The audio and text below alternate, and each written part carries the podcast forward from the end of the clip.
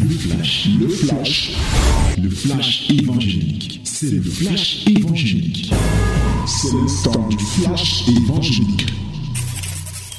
Gloire à Jésus. Bien-aimés, voici le temps de la parole. Voici la minute de la vérité. Et nous allons lire l'un des plus courts chapitres de la Bible. Jérémie, chapitre 45. Ça seulement cinq versets. Et nous allons lire cela. Jérémie, chapitre 45. Ouvre ta Bible donc. My beloved, ladies and gentlemen, this is the time of the word. Let us uh, open our Bible in the book of Jeremiah, chapter 45. Okay? Let us read it together in the mighty name of Jesus. One, two, three. Un, deux, trois, nous lisons ensemble. La parole que Jérémie le prophète adressa à Baruch, fils de Nérija, lorsqu'il écrivit dans un livre ces paroles sous la dictée de Jérémie. La quatrième année de Joachim, fils de Josia, roi de Juda. Il dit, Ainsi parle l'Éternel, le Dieu d'Israël, sur toi, Baruch. Tu dis, Malheur à moi, car l'Éternel ajoute le chagrin à ma douleur. Je m'épuise en soupirant, et je ne trouve point de repos. Dis-lui, ainsi parle l'Éternel, voici ce que j'ai bâti, je le détruirai. Ce que j'ai planté, je l'arracherai.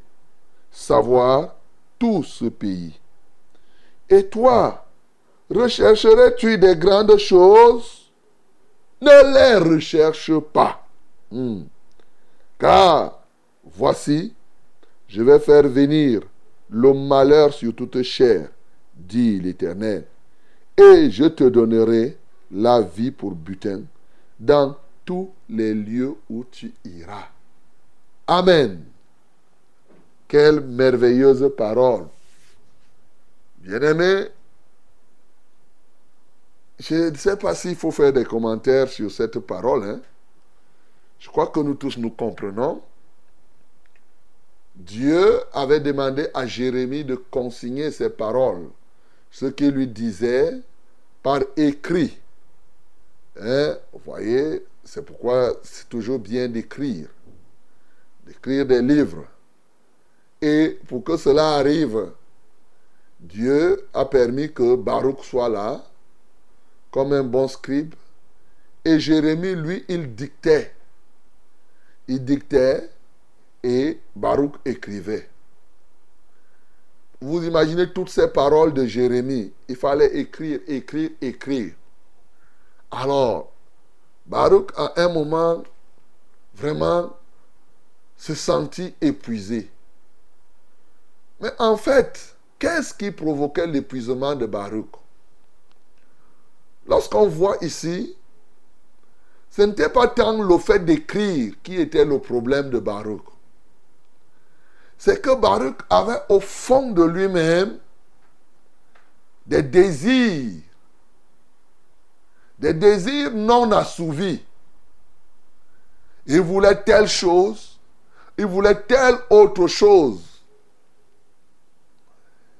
Et le poids de ce qu'il recherchait faisait que ce qu'il faisait comme travail pour Dieu devenait pénible. Et alors, il commençait même déjà à se décourager. Certainement pouvait-il se dire, je fais même tout ça. Mais me voilà, je cherche telle chose. Mais je ne parviens pas à voir. Et me voici, je parle autant à écrire, écrire, écrire, écrire. Mais moi, je veux ceci.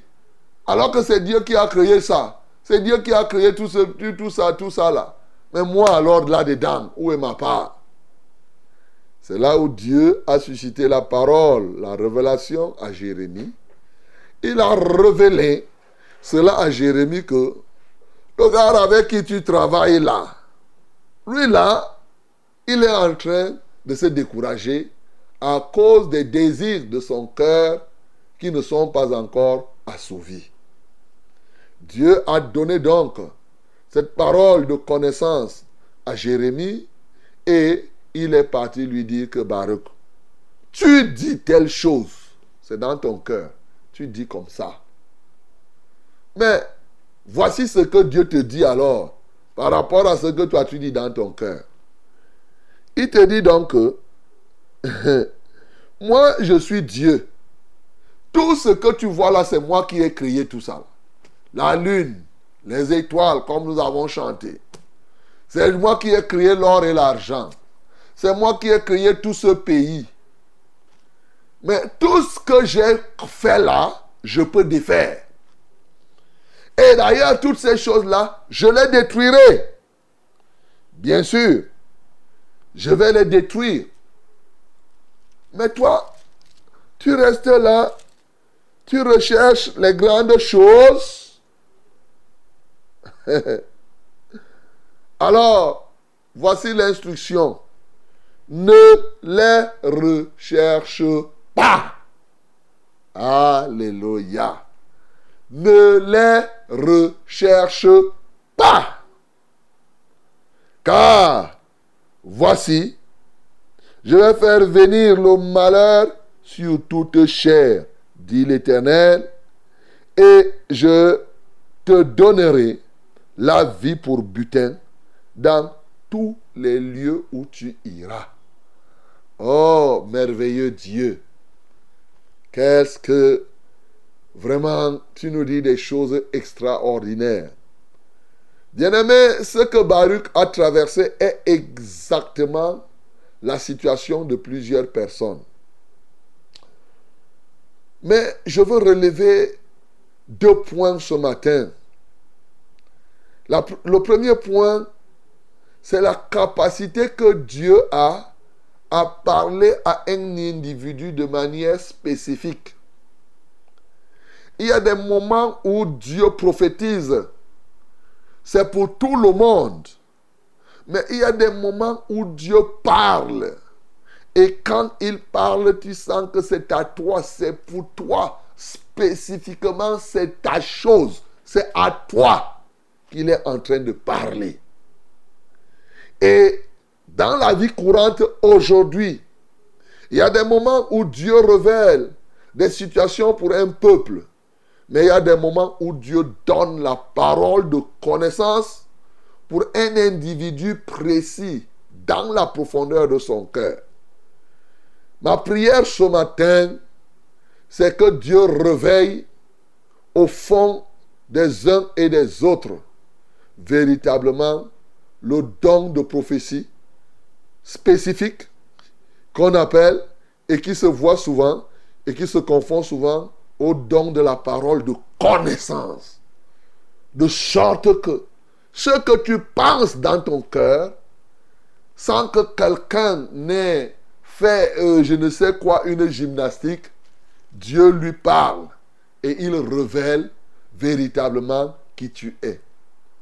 Nous devons prier pour que ces dons-là soient puissamment manifestes encore dans nos vies, dans nos assemblées. Car c'est un don qui ramène les gens qui veulent s'égarer. Ça, il faut le dire. Et le don de la parole de connaissance, peut-être parlons-en un peu, pour nous qui avons le Saint-Esprit, c'est la manifestation, c'est une des manifestations du Saint-Esprit. De sorte que Dieu te donne une portion de sa connaissance, ceci pour l'utilité commune. Généralement, pour sa gloire, généralement pour amener les gens qui sont en train de s'égarer. Et ce don de la parole de connaissance peut se faire de manière audible. En fait, c'est un don qui spirituellement utilise nos organes de sens spirituel. Nos organes de sens spirituel. Ça peut être les yeux. Tu peux voir. Et on va appeler ça vision ou songe. La vision et le songe est une manifestation de la connaissance. C'est Dieu qui te fait connaître quelque chose. Surtout lorsque tu en reçois l'explication ou lorsqu'on peut te l'expliquer. Ça, c'est une manifestation. Je ne dis pas que toutes les visions, parce qu'il y a des visions qui sont euh, la manifestation de la parole de sagesse. il y a des visions qui sont la manifestation aussi du discernement des esprits.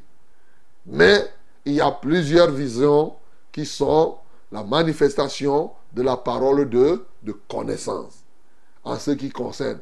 Quelqu'un peut être en train de pécher et Dieu te donne une vision sur ce qu'il est en train de faire. Il est en train de manifester là, de te faire connaître quelque chose. C'est un moyen qu'il choisit.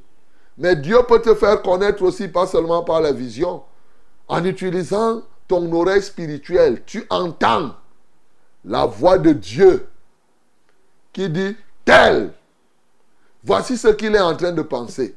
Voici ce qu'il a comme projet. Voici ce qu'il va faire alors que la personne était encore en train de faire. Comme Dieu avait dit à, Lucifer que quand Lucifer disait que je vais m'asseoir même sur le trône de Dieu, Dieu a connu ça avant. Et il lui a dit que bon, tu ne vas pas faire ça. Voilà. Il le fait. Ça, c'est en utilisant ton oreille spirituelle. Mais il peut utiliser aussi, oui, ton odorat, ta sensation spirituelle, tes éléments, oui, des éléments qui sont en toi, tels que tu parviens, tu peux entrer quelque part et Dieu te fait connaître que, voilà, il y a quelqu'un qui est malade, qui a peut-être le mal des reins, ça fait tant, tant nombre de jours, ainsi de suite, en utilisant cela. C'est la parole de connaissance, mon bien-aimé. Tu peux prier lorsque tu as le Saint-Esprit vraiment. Tu dois prier pour en avoir. Bien sûr, pour les songes et autres, il y a des songes qui ne sont pas, comme je vous ai dit, la parole de connaissance. C'est Dieu qui vient, par exemple. Vous savez, les songes, même quelqu'un qui ne connaît pas Dieu peut, avoir des rêves. Mais souvent, il y a des rêves qui sont la parole de connaissance. Donc, et Dieu a fait connaître à Baruch ici ce qu'il était, ce qu'il était en train de penser. Voilà l'un des premiers points que je veux relever. Mais le point saillant de cette parole, c'est l'image de plusieurs personnes qui travaillent pour Dieu, mais qui se plaignent. Qui travaillent pour Dieu, qui se plaignent. Qui, le travail de Dieu devient pénible.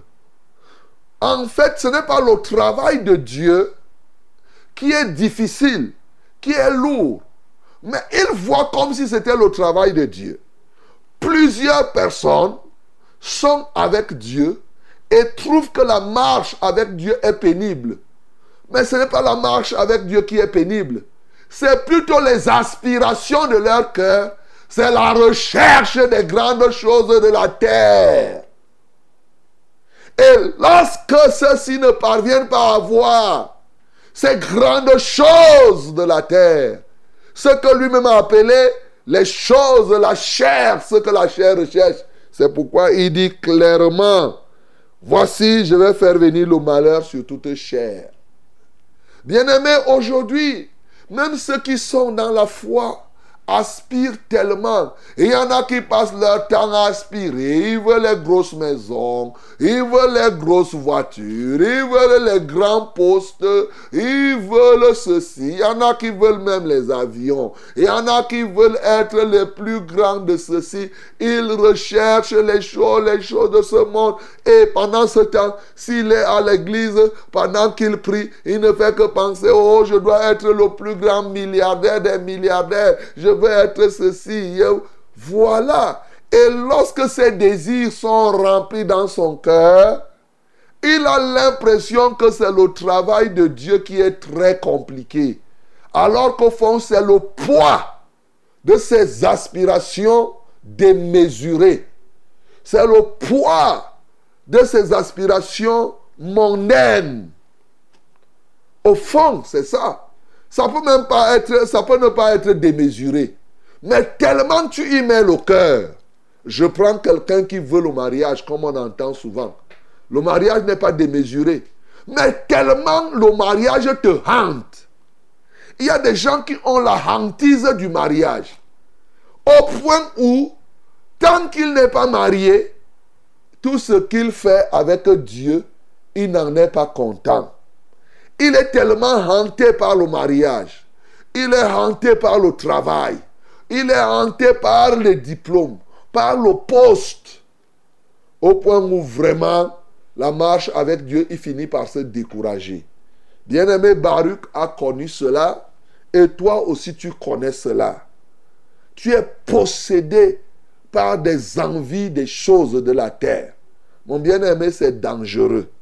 Le Seigneur te donne instruction ce matin. Il te dit, ne les recherche pas. Et c'est alors qu'il rejoint Jésus lorsqu'il arrive. Jésus va rejoindre ici. Lorsqu'il est homme ici, il rejoint ce que Jérémie dit. Quand il parle, cherche premièrement le royaume de Dieu et sa justice et tout le reste te sera donné par-dessus tout. Le Père céleste que nous cherchons, la Bible, il a même continué à dire toutes ces choses. Ce sont les païens qui les recherchent. Aujourd'hui, il y a une confusion entre ceux qui sont de Dieu et ceux qui sont païens dans la recherche des biens de la terre. Ils se disputent, ils se disputent. Chacun veut prendre tellement, tellement. Bien-aimé, quand tu donnes ta vie à Jésus, la compétition n'est plus pour avoir beaucoup de biens de la terre. La Bible nous dit dans Philippiens 3, 20, notre cité n'est pas ici. Elle est, elle est dans le ciel. Notre cité est en haut et non en bas. Mais ceux qui sont ennemis de la croix, ils ne pensent qu'aux choses de la terre.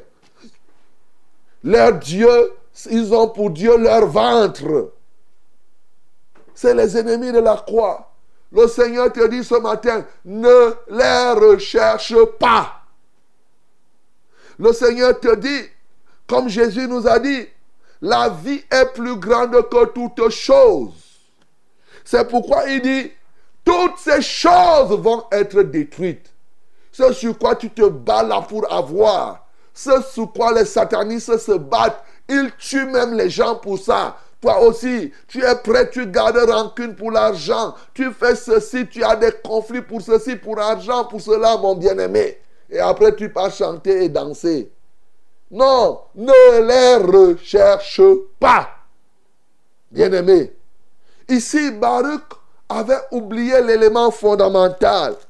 Il dit clairement, et je te donnerai la vie pour butin dans tous les lieux où tu iras. Quelle merveille. La vie éternelle. C'est de ça qu'il est question ici. La vie partout où tu iras. Même dans la tombe, Jésus a dit, je suis la résurrection et la vie. Celui qui croit en moi vivra même lorsqu'il meurt. Partout où tu iras, je te donnerai la vie. Et pour nous qui sommes aujourd'hui de la nouvelle alliance, c'est l'image de la vie éternelle. Partout où nous sommes, nous sommes vivants. Même quand on peut voir que nous sommes morts, nous sommes toujours vivants, mon bien-aimé. Elle est plus grande que tout le reste, mon bien-aimé. C'est pourquoi tu dois mettre ton cœur, tu dois mettre ton esprit, tout ce que tu es, à la conservation de la vie éternelle lorsque tu l'as reçu. Et si tu n'as pas encore reçu, tu dois rechercher la vie. Il a dit la vie est plus importante que tout le reste. Aujourd'hui, les gens négligent la vie. Les gens vendent même. Que servirait-il à un homme de gagner le monde entier s'il perdait son âme? Qu'est-ce qu'un homme peut donner en échange de son âme? Aujourd'hui, les gens vendent leurs âmes.